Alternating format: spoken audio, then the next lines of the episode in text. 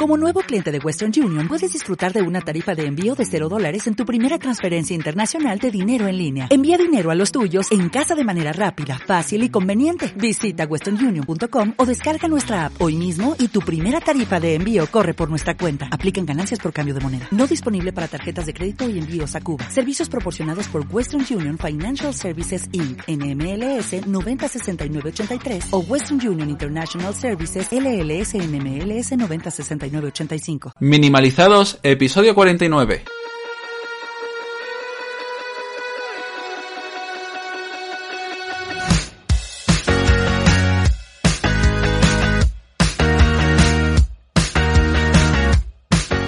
Bienvenidos a Minimalizados, el podcast donde hablamos del minimalismo más allá de tener pocas cosas. ¿Quiénes hacemos esto? Pues somos Darío Benítez, psicólogo y formador, y Nacho Martín, profesional del marketing digital y el desarrollo de negocios. ¿Qué tal, Nacho? Hola, hola, hola. El programa más accidentado de la Internet ha llegado a su localidad de la Internet. Aquí estamos, tercero o cuarto intento de, de grabación de hoy. Hemos acabado hablando por teléfono Darío y yo, como estamos haciendo a continuación. Eh, así que nada. No sé si se oirá, se oirá raro o algo. Efectivamente, tengo un internet bastante eh, malo eh, hoy en lo que es la oficina. Eh, así que está siendo muy difícil grabar. Pero ¿sabes lo que no es difícil, Darío? Cuéntame que no es difícil. Suscribirse a este podcast si nos estás escuchando desde Spotify, iTunes, iBox o cualquier plataforma. Y, sobre todo también seguirnos en Instagram. Si tienes cuenta de Instagram, también es muy fácil ir a arroba minimalizado y darle al botón de follow follow y, ver primero y todo eso. Eso se puede hacer. Y hablar con nosotros. ¿Sabes otra cosa que también es muy fácil, Darío? Eh, cuéntame. Proponernos nuevos temas hablando con nosotros por arroba minimalizados en Instagram y decirnos, hey, quiero que hables de esto. Estaría guay, estaría guay, estaría guay, estaría guay sobre todo porque así eh, no tenemos que rayarnos tanto con los temas, decidir qué, os puede gustar más, eh, hacer una criba y luego, cuando decidimos que, podemos hablar sobre un tema y que tenemos conocimiento y que podemos informarnos y demás, luego hacemos una escaleta que no seguimos. Por supuesto. por supuesto. Y, luego, mientras hacemos esa escaleta que no seguimos, empezamos a hablar sobre cosas diferentes al podcast y acabamos perdiendo 30 minutos. Porque Nacho tiene una vida muy apasionante, la mía es más o menos igual siempre. Y, y luego. Por lo menos lo laboral. Bueno, es interesante. Pero todavía no vamos a, entrar, ¿no? Las tertulias sobre minimalizados. Bueno, y hoy vamos a hablar sobre algo que he trabajado también en consultas, sobre el tema del pricing, sobre el tema del coste de oportunidad, sobre cómo tener nuestro propio precio, valorar nuestro trabajo y todo ese tipo de, cosas que, que sabemos que os interesan porque estamos posicionados en emprendimiento dentro de iTunes, sí. por lo que sea. Y además es algo que... Eh es esto del coste de oportunidad es un coste que normalmente no se suele tener en cuenta y sobre todo si vendes servicio. En tu caso, Darío, es algo súper importante. Sí. la verdad que cuando, bueno, en mi caso hay, hay facilidades porque el colegio de, psicólogos eh, tiene un precio estipulado, lo que cuesta la sesión y demás. De verdad que cuando empiezas a dar formaciones la cosa se complica, no tienes claro cuánto cobrar tu hora de, trabajo y, todo eso es una nube que dices, puff, madre mía, encima ya si mezclas vocación con trabajo y, mi caso, ¿no? Que es cuestión, con vocación y además es un trabajo como muy, muy humano, ¿no? Y parece que sienta peor todavía cobrar en algo como eso pues la cosa se vuelve complicada porque ya, ya no sabe, ¿no? No, tiene por completo perdida la visión objetiva de, de lo que vale tu trabajo. Claro. Hay distintas estrategias y sobre todo es valorar, hay que tener en cuenta el mercado, pero sin competir por precio, porque eso es una, una, una, una locura. Y también sabiendo cuánto tiempo inviertes en tu trabajo. Nosotros cuando, por ejemplo, los psicólogos invertimos eh, tiempo en una persona y se ve, ¿no? El precio por sesión es tal. La gente pues ve como que tu hora de trabajo, esto es muy frecuente, dijo, pues no vea, eh, tu hora de trabajo son 50 euros y tal, y parece no, es que, la gente se cree que, yo que sé, que, que el Mercedes que tiene aparcado la puerta se paga solo, ¿eh? ¿No, Darío? Es que... sí, eh, el BMW, el BMW, que me gusta más. No, no vamos a entrar en eso. Broma, broma. No, pero, pero dentro de el trabajo de sesión, pues luego tiene un trabajo previo, un trabajo antes también, hay estudios, hay más cosas, ¿no? Que no es cuestión, no es, no es, tu precio de hora, estamos hablando claro, es que hay un montón de, cosas que no se tienen en cuenta cuando se calcula. Entonces, vamos a poner, por ejemplo, eh, vamos a suponer que de pronto eh, nos llaman a los dos para dar una charla, ¿vale? Y, y, tú mm, en este momento pues no sabes ni lo que es el coste de oportunidad y dices tú, vale, ¿cuánto dura la charla? Una hora. ¿Cuánto vale una hora de mi trabajo? Pues si normalmente, yo qué sé, trabajo por cuenta ajena, ¿no? Y normalmente, pues yo qué sé, cobro 6 euros la hora, 7 euros, 8 euros, da igual. Em, vamos a poner 10 para que sea redondo. Y dices tú, vale, la charla va a ser de 2 de dos horas, ¿vale? Por lo que sea. Por 20 euros. Vale. Y el PowerPoint que tienes que hacer antes, todo el trabajo de información, todo el tema de prepararlo, practicarlo, al final si a lo mejor es un trabajo de 10 horas, se puede convertir en 40. Y eso... No, y, bueno, y eso si no has tenido en cuenta también los impuestos, que muchas veces se están poniendo pricing claro, pero ya ahí luego ah, el IVA, el IRPF, todo. Sí, ahí ya no entraría tanto, ¿no? Pero al final es como todo, es como muchas veces eh, cuando trabajas con clientes, ¿no? Que imagínate que te llaman a ti, Darío, a las 4 de la mañana. En ese mm. caso, tu coste de oportunidad es diferente. O sea, no es lo mismo. Claro. Eh, porque esto suele venir sobre todo porque no se suelen medir bien los tiempos y demás. Pero tú imagínate em, el tema de permitirle a alguien que te llame a las 4 de la mañana para pasar consulta. O sea. no, se me ha dado el caso. pero si de pronto alguien te lo pidiera. ¿Qué precio tiene eso? Porque ahí estás perdiendo tu costo de oportunidad, que es el descanso. O sea, el hecho de poder descansar, ¿no? Claro, eh, pues sería difícil valorarlo, ¿no? Esto es como cuando te contratan para ir a algún sitio muy, muy lejos de, donde vives. Entonces ya no, primero tienes que eliminar eh, pues las cantidades de sesiones que puedas dar en ese tiempo, ¿no? Ese tu coste de oportunidad al final es un poco eso, lo que tú puedes estar generando en ese tiempo. A, ti en Luego, tu caso eh, pasó recientemente eh, en uno de los intentos de grabaciones que hemos tenido eh, hemos hablado de, por cierto, un saludo, lo repito, a, la red Guadalinfo, que algunos de ellos están haciendo oyentes de minimalizado. Y es que eh, hace un par de semanas di un, webinar sobre time blocking para esta red eh, de formadores, de, colaboradores que divulgan por los pueblos de Andalucía la digitalización. Eh, Ahora te salió mejor la, explicación de lo que es. Muchas gracias. Eh... Pero básicamente hicimos un, time blocking. Y eh, esto fue una oferta que se nos hizo a, a través de, este podcast. Eh, Fran, que es oyente del podcast, pues nos llamó porque le gustaba mucho lo que hacemos aquí y nos propuso eh, una serie de webinars, talleres, formaciones y demás. Pero claro, a ti, Darío, en tu caso, mm. te rompía el día. O sea, te rompía tu agenda. Porque para que la gente a lo mejor se ponga un poco en contexto, el costo de oportunidad, a fin de cuentas, es el valor que se podría haber obtenido con una dedicación, o sea, con una dedicación diferente de tus recursos. Es decir, por ejemplo, ¿vale? Esto es cuando optamos por un trabajo determinado, ¿vale? Pero para ello tienes que prescindir de otros, ¿vale? Por ejemplo, es decir, eh, que podríamos haber realizado o no, ¿sabes? Eh, si hubiéramos hecho esto. Es decir, em, hay como un precio psicológico, por así decirlo, que hay que pagar cuando hacemos una elección y no otra. En este caso, tu costo de oportunidad era el, hecho de eh, si yo empiezo a hacer los talleres, en tu caso era más tangible, ¿no? ¿Cuánto pierdo, no? Se, eh, eh, Estaba, está más concreto porque era directamente horario de consulta. ¿Sabes? Que luego también a mí me gusta valorarlo en otras áreas, tú lo has hecho antes, que es muy, muy interesante porque a veces no, no, no nos eh, acapara horario de laboral, a lo mejor, no, horario de consulta, que en mi caso es como más claro, pero no está abarcando un domingo o un sábado, o, ¿sabes? o el tiempo que tú sueles dedicarle, por ejemplo, a entrenar o a tu familia. Exacto. Claro, muchas veces no, ¿no? somos conscientes de eso, de lo que perdemos al aceptar un, encargo, de lo que es nuestro tiempo.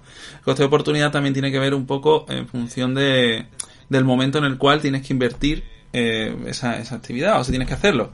Si te contratan para hacer un trabajo muy, muy, muy lejos, pues ya tienes que estar viendo que vas a estar apartado de, tu rutina. De, trabajo tarda en llegar una hora, hora y media, dos horas, pues imagínate, dos para ir, dos para volver, cuatro. Sí, Que luego esto, en, yo sé que en el mundo por cuenta ajena no se tiene en cuenta. Ojalá se tuviese, imposible, pero bueno, estaría guay. ¿no? Hay mucha gente que, que trabaja muy lejos del, del trabajo, o sea, joder, que trabaja muy lejos de donde viven y están perdiendo una hora ida, otra, otra hora vuelta, ¿no? En ciudades como Madrid y demás. Al final estás invirtiendo tu trabajo, mm, no son solo ocho, ocho horas, que son diez más eh, interludios y demás. Yo, por ejemplo, ahora he cambiado los horarios a, a jueves, o sea, lunes, de lunes a jueves solo por la tarde y viernes solo por la mañana. Esto lo hago, pues fíjate que yo no, no vivo lejos del trabajo. es algo que tú has hablado muchas veces, que siempre te hemos dicho, hmm. hombre, si ampliases los horarios, quizás pues eh, ganarías más. De hecho, al final lo, lo, hago por mis clientes porque no voy a dar más sesiones, voy a dar las mismas pero las voy a dar eh, sobre todo por la tarde y que es el horario que mejor le viene a la gente, sobre todo cuando salen de trabajar a las seis, seis y media, que dice, bueno, es que ya es ahora, acabo casi a las 10 de trabajar, ahora mi trabajo es exclusivo de tarde, de lunes a jueves, y los viernes queda de mañana para la gente que, que lo necesite, ¿no? Que, que solo pueden de mañana.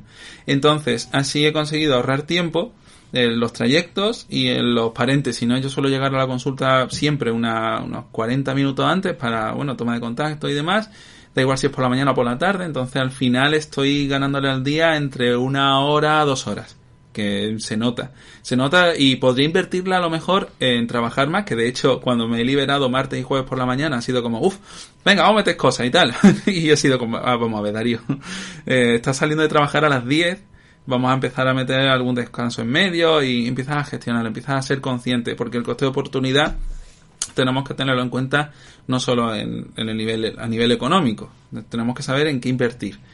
Total, que al final, cuando vemos que tenemos tiempo, podemos empezar a coger trabajo y como al principio a lo mejor tienen menos clientes, menos, menos proyectos, menos lo que sea, da igual el trabajo en el que estés metido, pues bajas tu coste de oportunidad. Claro.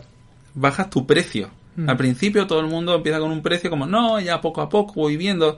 Y eso puede ser un gran error. Tú puedes tener un precio más bajo para perforar un mercado, para ver tus early adopters, para ver un poco tu crecimiento, como una estrategia. y, aquí, y aquí lo vemos muy fácil, es decir, es lo que estábamos hablando. Cuando lo trasladamos a un concepto económico es muy fácil, en realidad, ver ese costo oportunidad. El problema es cuando lo llamamos a un mundo no económico, donde va a ser ultra difícil valorar este coste. Es decir, si estamos valorando, si hacemos una inversión financiera, es más o menos fácil, porque hace unos cálculos y hace unas estimaciones y ya está, ¿no? Lo que hablábamos con el tema de las consultas, ¿no? Pero cuando hablamos de otro tipo de decisiones, los beneficios pueden ser más intangibles. Es decir, em, tú piensas en qué momento alguien valoró eh, la posibilidad eh, a fin de cuentas de no sé em, de cuantificar todo esto a ver si me entiendo a ver si me explico a ver tú puedes.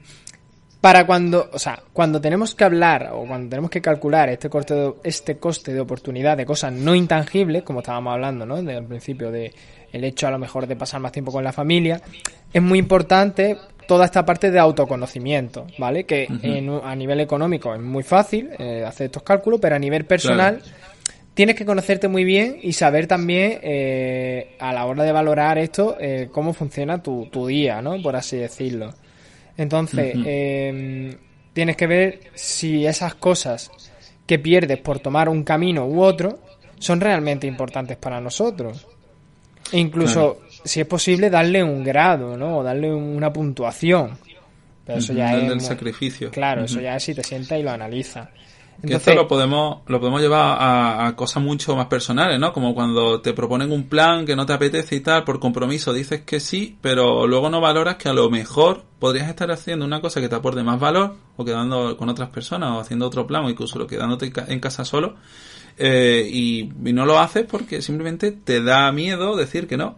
Esto también es interesante, ¿no? Porque... Es que eso, es como todo. Mira, yo precisamente hoy, hoy mismo he tenido una conversación hace cuestión de dos horas eh, sobre este tema, ¿vale? En relación al coste de oportunidad. Y yo le estaba contando mi time blocking a una persona, ¿vale? Eh, cuando le estaba contando este time blocking, esta persona pues me estaba hablando de que, claro, ahora eh, iba a empezar una etapa nueva en su vida y iba a requerir de mucho tiempo.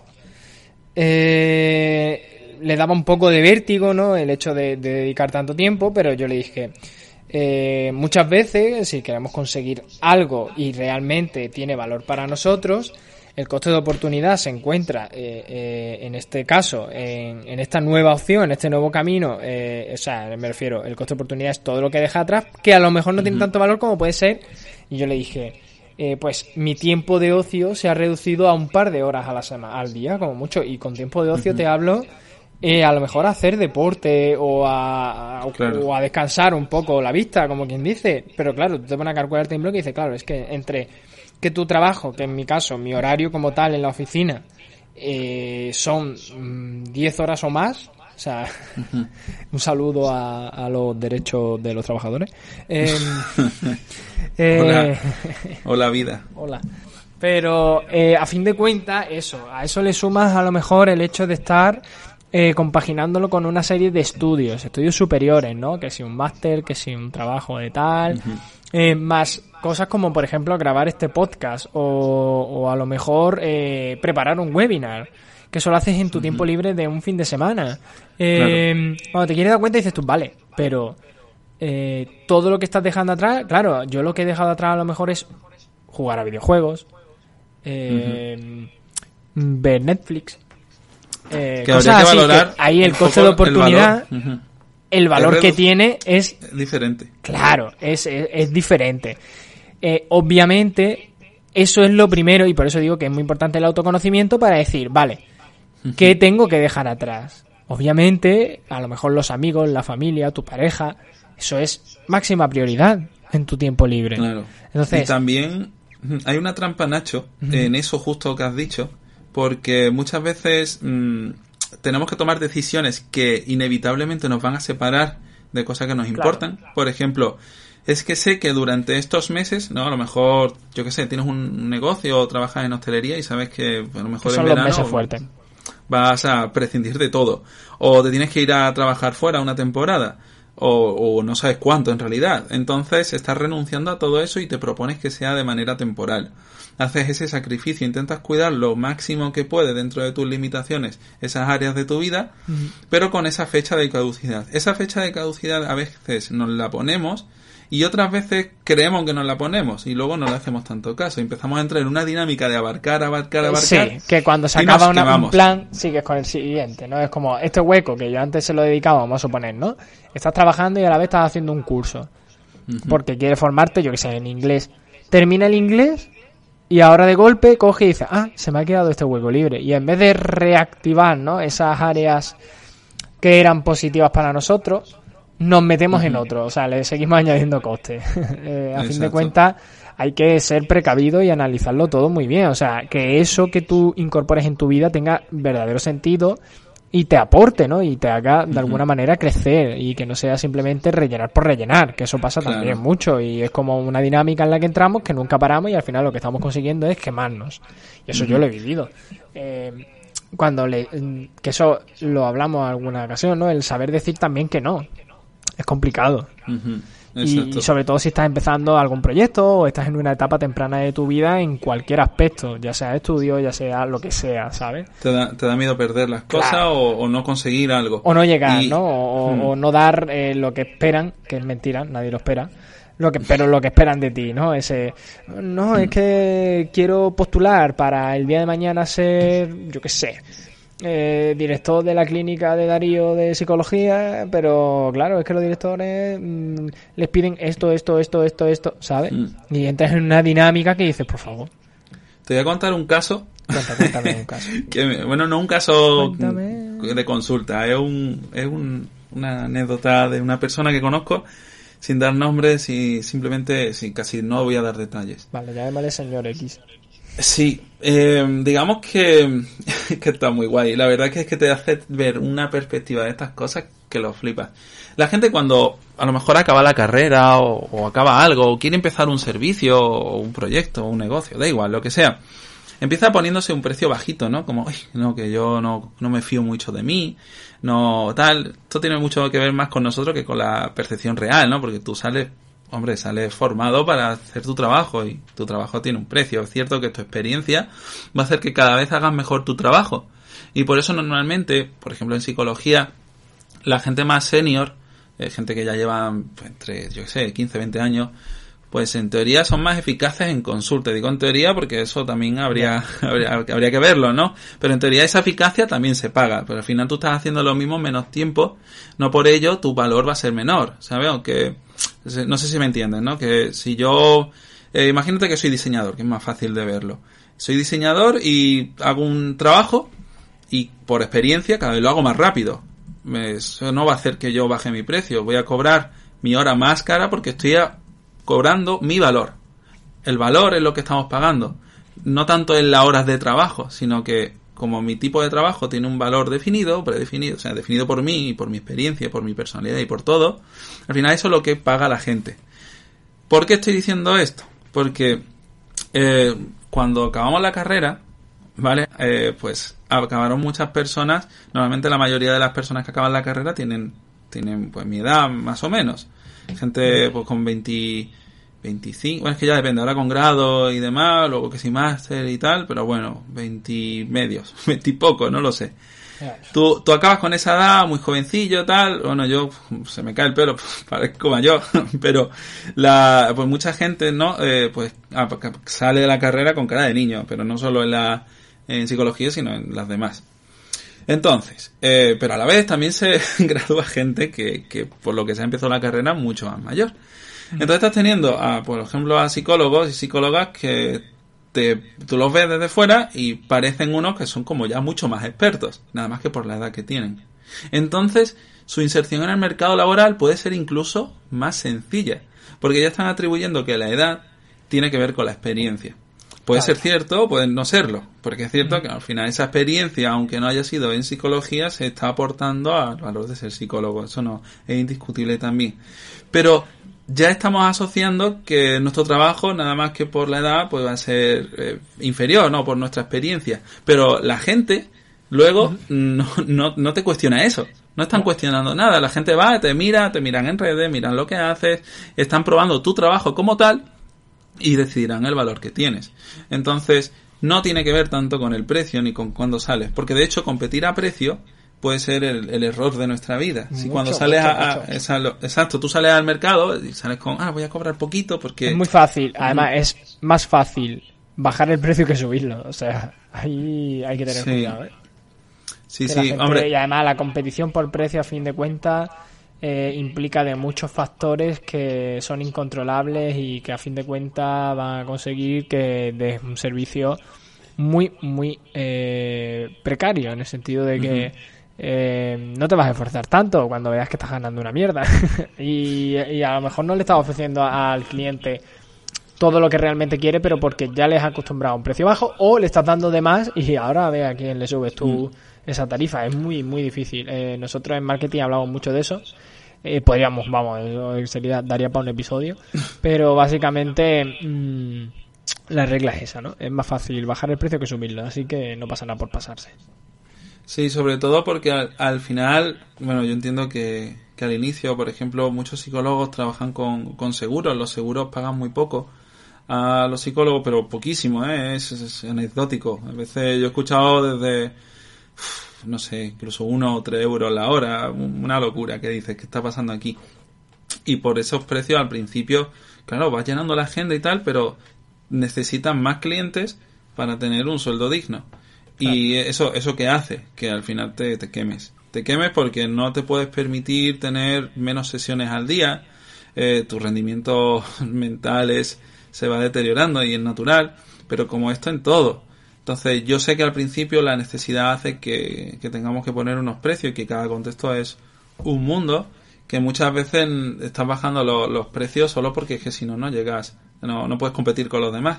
Seguro que no puedes competir con los demás, o sea, de, otra manera, puedes hacer algo, puedes aportar un, valor, ¿no? Yo recuerdo cuando empezábamos, eh, pues a lo mejor los más seniors no utilizaban WhatsApp para comunicarse con sus clientes y nosotros empezamos a utilizarlos. Eh, luego otro tipo de acompañamientos, ¿no? Que, se hacen. Ese tipo de cosas las puedes hacer siempre teniendo cuidado con que al final es tu tiempo. Pero eh, puedes, eh, no sé, ofrecer más valor, más valor por el mismo precio, que a lo mejor no te cuesta tanto. Puedes trabajar con menos clientes ofreciendo más valor a esos clientes. Sí, eso es a fin de cuentas el long tail, short tail que se dice también en producto. Es decir, puedes ir a volumen a poco precio o mm, poco volumen, mucho precio. Ahora, justifícalo. Hmm. Es decir, en el caso de la psicología o en un servicio, el tema del short tail es muy, muy, muy complicado. Nosotros ahí en Nicecop estamos en ese mercado, ¿no? En el short tail. Pero porque trabajamos con muchísimas automatizaciones. Entonces, claro, ahí realmente el, capital humano, como quien dice, es reducido en comparación a lo mejor a una agencia de viajes tradicional, donde eh, se requiere de más tiempo, más recursos y a fin de cuentas más precio, ¿no? Eh, para atender a menos personas, por eso es más caro. Es diferente, es como todo. Eh, lo que pasa es que uno funciona en volumen y el otro funciona más en, otro tipo de, mercado. Claro, como, está como más especializado en lujo y demás. Es que es la diferencia entre ir a un buffet libre o una, a un restaurante de, de, plato único y de, Claro, hay buffets que, o sea, sitios que me ha gustado, ¿no? Porque poco a poco se ha ido dando un híbrido entre buffet y, platos únicos, ¿no? Porque tú vas pidiendo a la carta, esto de sushi y tal se hacen, y tú vas pidiendo y te van sirviendo a medida que vas pidiendo, pero no tienen todos los platos allí eh, eh, pues que están recalentándose y demás. Claro, si tú vas a un buffet de ese estilo, comes más, eh, vas por lo que vas, vas por el, por la cantidad, no por tanto por la calidad, aunque ya ahí se puede ir valorando, ¿no? Hay un equilibrio ese. Más calidad, menos calidad, es diferente. Puede haber sitios que digas tú, oh, pues también por calidad, precio, cantidad, ¿no? Vas por, por algo diferente, ¿no? Tú puedes ir a un curso de mindfulness o puedes ir a sesiones individuales de formación en mindfulness. Pues eso quiere te puedes apuntar a estos mindfulness. Exacto. Bueno, que eso ha cambiado en el podcast. Pero sí, tú puedes Puedes eh, hacer un curso que es más general o puedes ir a, que te hagan una atención personalizada si, si que estás viviendo algo más específico. eso pasa todo. En las academias de idiomas, por ejemplo, puedes tener un profesor particular o puedes ir a una academia y compartirlo con más personas. Pues la atención personalizada, eh, tal, pues eso hay que pagarlo. Claro, pues entonces a la hora de poner un precio también tienes que tener en cuenta eso. No vas a, a cobrarle lo mismo a, las personas eh, por una clase grupal que por una sesión individualizada. Y tú también tienes que respetar tu coste de oportunidad. Cuando tú das formaciones tienes en cuenta la preparación el viaje y, todo eso de cara a, poner un precio hora no a veces eh, venden más el curso o el servicio en sí o lo que sea en pack, ¿no? Y se tiene en cuenta todo el trayecto y, la gasolina y, todo eso. Porque es que se nos olvida, se nos olvida que, que, que, no es solo la presencia, la presencia no es lo único que se paga, el estudio, la formación. Y luego está la parte de la experiencia, que también se, se va cobrando. Y eso tiene que ver con estrategias de subida de precios. por, por, esa eficiencia que se supone que estás cumpliendo. No, yo no quiero entrar tampoco porque es verdad que a veces eh, se utiliza el precio alto más bien tirando a, lo caro, ¿no? Es que ya, ya esto es otro rollo, pues diferenciar entre lo caro y lo de precio alto. Y, que lo caro o lo de precio alto también tiene mucho que ver con la valoración del propio, del propio cliente, ¿no? Eso está claro. Entonces, bueno, no sé si la gente sabrá la diferencia, que yo creo que, que lo hablamos estas cosas porque las tenemos como muy interiorizadas tú y yo, que algo caro eh, se supone que no está cubriendo un poco lo, lo, que está ofreciendo, que estás pagando un sobreprecio y lo experimentas como un sobreprecio. Por ejemplo, la vivienda está cara, tal cual. o sea, es, esa. No, es un ajuste de oferta y demanda, a ver si me entiendes. Es como mm. todo. Eh, el problema está en eso. el rollo está en que luego eh, tú coges el. que esto pasa mucho y, ya no va tanto en, en, el precio como tal, sino en lo que percibe ¿no? la persona a la hora de pagarlo. Hay que entender que un cliente siempre va a querer eh, recibir más de lo que paga. Y ahí es donde tienes que jugar mucho con el ajuste. Si esa persona no percibe que está saliendo ganando, no lo paga. Vamos a ver, eso es así. Claro. Es que ese es el problema que tienen muchos negocios, que no son capaces de comunicarle a la gente qué es lo que va a recibir. O sea, dejad de hablar, y esto ya es otro tema, ¿eh? Totalmente, ya no, esto no tiene nada que ver con el coste de oportunidad. Y es con lo que voy a cerrar ya, porque nos estamos colando. Eh, pero básicamente, eh, por favor, si algún día vendéis algo, dejad de contar y de mediros el mm, pito. Eh, porque a la gente le da igual lo bueno que tú eres. A la gente le importa en qué o qué es lo que haces para mejorar su vida. O sea, me da igual que tú seas el más tecnológico, que seas el más innovador, que seas el mejor psicólogo del mundo, el mm. mejor psicólogo de Marbella en Doctoralia, da igual. La gente lo que quiere escuchar es que vas a solucionar su vida, su problema o lo que tenga. Y eso es lo único que importa. Mm. Le da igual todo lo demás. Y muchas empresas no son capaces de comunicar eso. Llegan y dicen, no, es que somos el mejor eh, mm, clúster de no sé qué, de bla, bla, bla. Y tenemos la mejor tecnología y hemos desarrollado el mejor sistema de mm. reservas de bla, bla, bla. Y es como, vale, pero yo que voy a pagar por este servicio, ¿qué es lo que hace, no? Que, que, que, que, que, que salgo yo beneficiado de todo mm. esto. O sea, cuéntame eso y no me cuentes tu vida.